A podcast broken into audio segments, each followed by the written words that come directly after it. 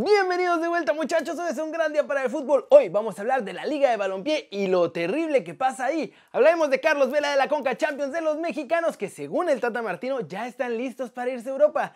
De Sebastián Córdoba que dice que le vale, de Cristiano Ronaldo, de Alan Mozo, de los partidos internacionales, de todo esto y mucho.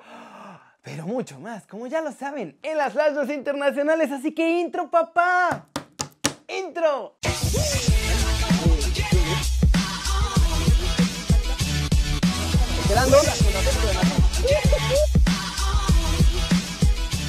Empecemos con Eduardo Livingston porque habló de su experiencia como directivo en la Liga de Balompié Mexicano y parece que es de lo peor que le ha pasado en su carrera. De ello como en el desplegado que hago, exhortando a las autoridades, tanto deportivas de Jalisco, deportivas de México, que toman cartas en el asunto porque no podemos permitir que este tipo de personas tomen proyectos serios y con la mano en la cintura eh, quieren hacer otro, este, quieren hacer lo que quiera con nosotros, quieren hacer lo que quiera con los jugadores.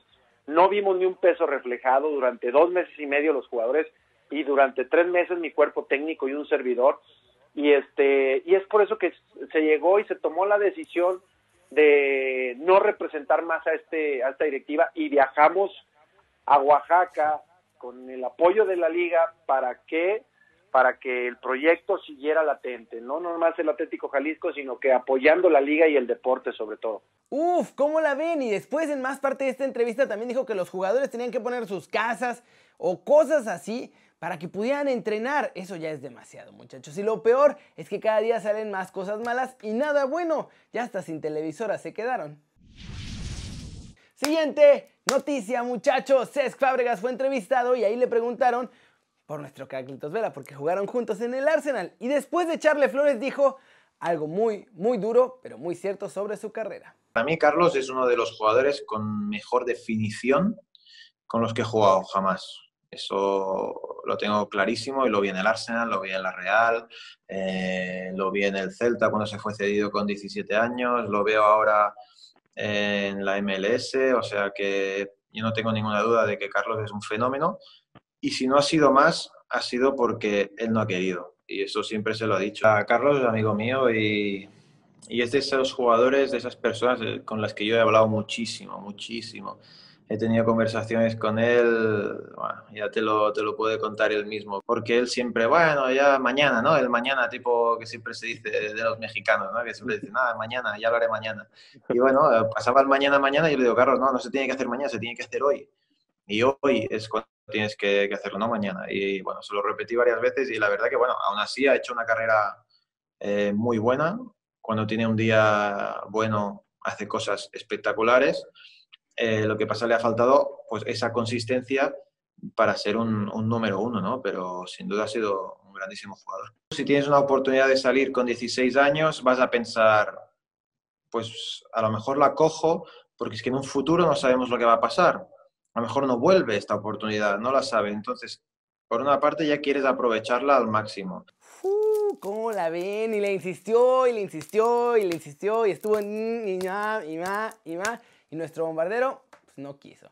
Si así logró hacer buena carrera, ¿se imaginan lo que hubiera sido si se hubiera concentrado totalmente en el fútbol? Ay, Dios, hubiera sido buenísimo.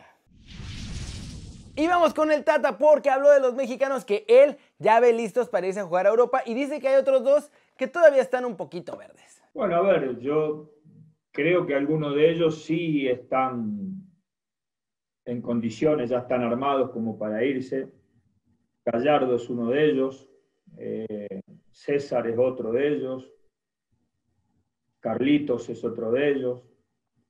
Este, probablemente Seba necesita un poquito más de consolidación.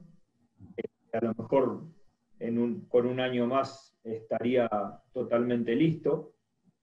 Eh, lo mismo me parece de José Juan, creo que es, este, necesita este, consolidarse bien en un equipo grande como es Guadalajara. Y después, bueno, este, Uriel decidió volver. Yo creo que Uriel es un futbolista que tiene muchas cualidades para estar en el fútbol europeo.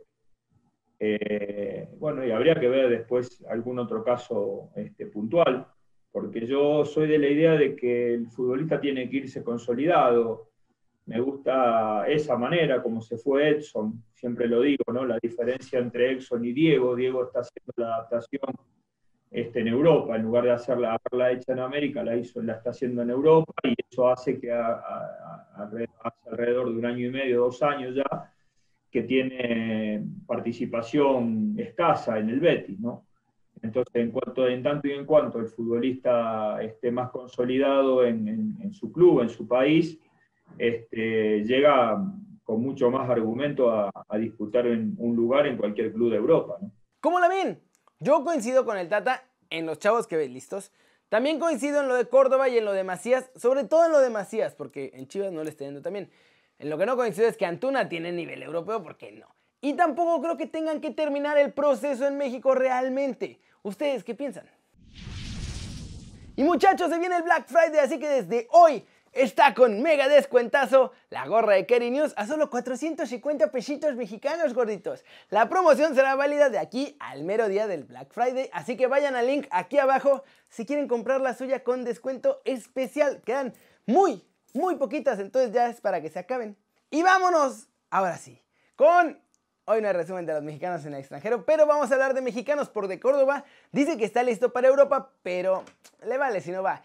Y Lilini, el entrenador de los Pumas, dice que le falta mozo para irse al viejo continente. Creo que sí, me gustaría. Suena muy bien la idea y como tiene que ser, pero va a llegar cuando tenga que llegar.